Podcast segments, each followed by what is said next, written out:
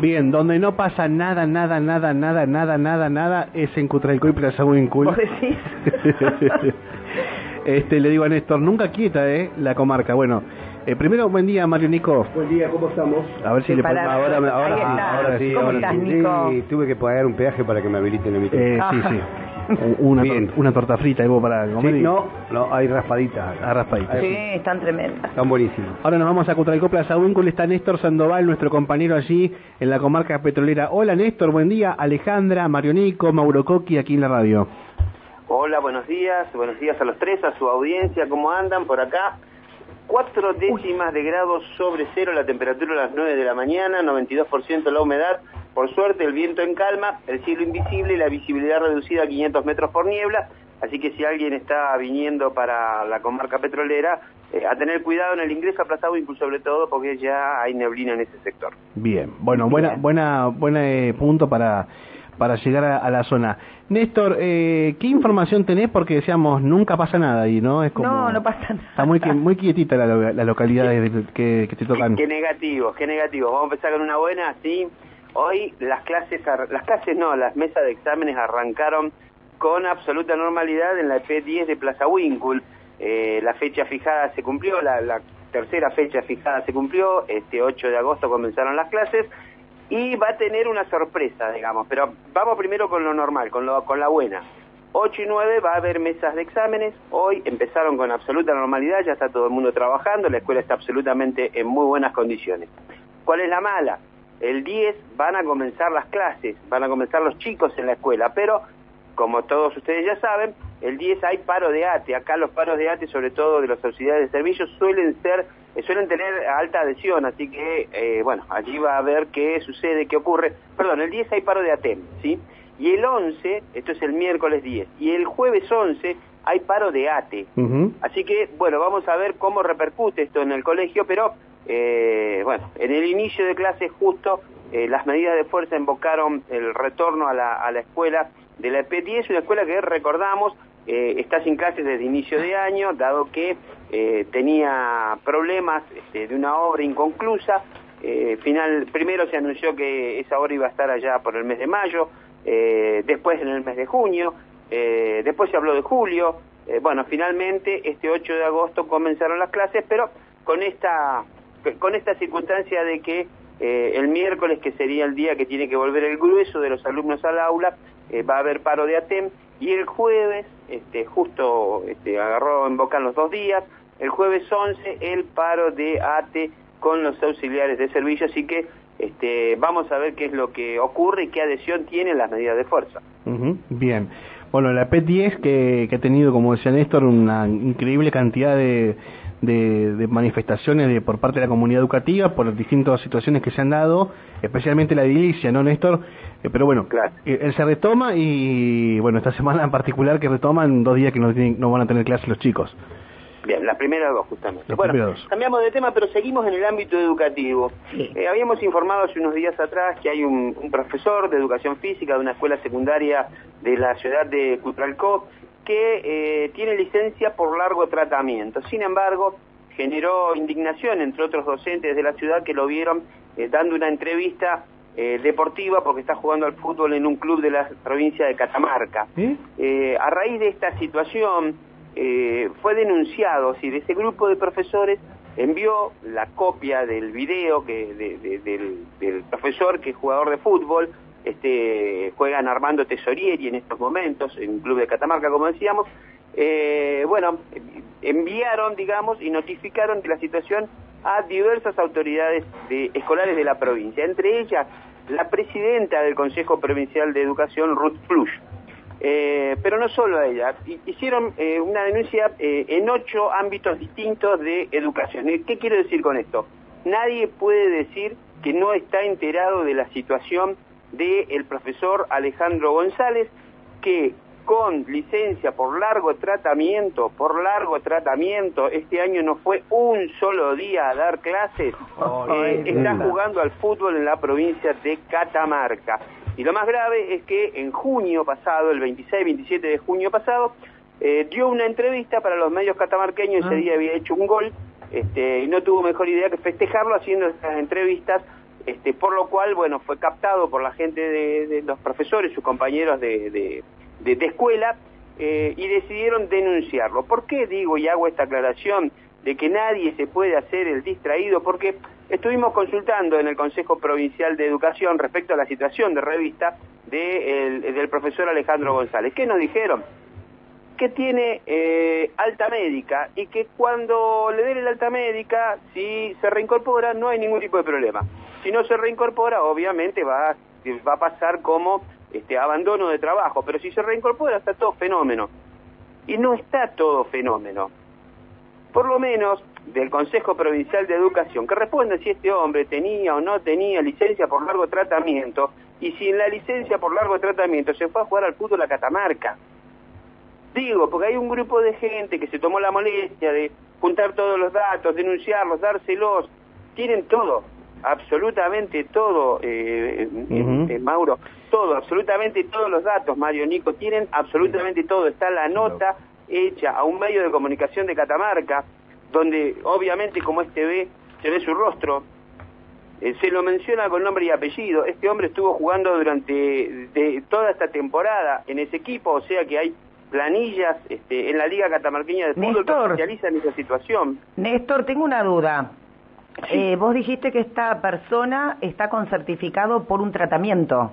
Largo tratamiento, el famoso certificado por largo tratamiento. Me gustaría también saber el profesional que le dio este certificado. Bueno, ese dato nosotros no lo tenemos. Sí tenemos la constancia de que este, el, código, digamos, por el cual eh, no está asistiendo a clases es por largo tratamiento. No tenemos los datos internos de, quién es el profesional que firma su certificado médico, pero el Consejo Provincial de Educación sí lo tiene. Mm. En esto del periodismo hemos hecho nuestro trabajo, hemos publicado toda la información, es toda información eh, certificable, verificable. Y ahora van a tener que actuar en consecuencia. Claro, lo, Claro. Y el Consejo Provincial de Educación sí tiene los certificados. Lo raro es que el distrito escolar no, no haya accionado con, con todo esto, ¿no? Que digo y que, que procuren digamos bueno ya está la sí. eh, Mauro la denuncia fue directamente a Runflush la denuncia la tiene la presidenta del Consejo Provincial de Educación la tiene la el, vicepresidente del Consejo Provincial de Educación también la tiene en el distrito escolar de, de Plaza Winkle También la tiene el área de recursos humanos del Entonces no entiendo por qué, de Plaza por qué no hay acción así. Si, él, si, él, si él está con un tratamiento que puede ser médico y demás, este se constató que, que no, no está, digamos, con... Si el tratamiento es ponele que, no, fútbol. Que, no imposibilite que haga deporte, lo puedo hacer. Ojo, pero no está haciendo laburar. A la escuela está faltando, a la escuela está faltando. Claro, bueno, no solo está faltando, no está viviendo acá, está viviendo en Catamarca. Está viviendo en la provincia de Neuquén, claro, correcto. Gana, ingreso del sur cobra el ingreso por zona austral, no sé cuánto, qué sé, cómo se paga, la, cómo se liquida eso, y está viviendo en Catamarca y está jugando fútbol allá a todas luces es una cosa éticamente sumamente reprochable y también hay que ver, capaz que parte del tratamiento es hacer deporte, ¿no? Ojo. Pero justo en una liga profesional de Catamarca. ¿Y en Catamarca? ¿Por qué no jugaba en, Alianza de Cutralcó? ¿Por qué no, juega? estoy diciendo... Jugaba en Alianza de Cutralcó, por eso era docente aquí en, la, chanta, por favor. Y bueno, este, consiguió... El tipo consiguió el pase, lo normal, lo, lógico es consiguió el pase, se fue a jugar a Catamarca y sacó la sacó el certificado por enfermedad y dice, no, me voy a está jugar. como Está como esa licencia. ¿eh? Sí, la hizo así, quédate tranquilo, está, está, como esa licencia de psicológico, ¿viste? ¿Escuchaste lo que dije? Sí, sí, sí. El tipo se consigue el pase. Tiene que ir a jugar a Catamarca bueno, hago un certificado por enfermedad y me voy a jugar allá un año. Después vengo. Renunciar o pedí los seis meses Sigo cobrando eso que te dan de licencia, sí, vos puedes pedir, de puedes pedir un... todas luces. Sí. Chicos, un certificado médico, los certificados médicos son mensuales, se renuevan una vez por mes. Mm. Nosotros tenemos el listado de los certificados. Por eso preguntaba por el profesional. Todos los meses se renueva el certificado, todos los meses se renueva. ¿Se acuerdan de los Febrero, marzo, marzo, abril, mayo, junio, el último vence el 20 de agosto. Entonces, eh, sería muy bueno, muy bueno. Este, nosotros no estamos en la capital provincial, cuando acá se publica una información de este tipo no genera el mismo ruido que en la que en la capital provincial, pero sería muy bueno que el Consejo Provincial de Educación no solo se ocupe, sino además nos informe qué es lo que está pasando, porque por ahí está justificado lo que lo que ha hecho este profesor.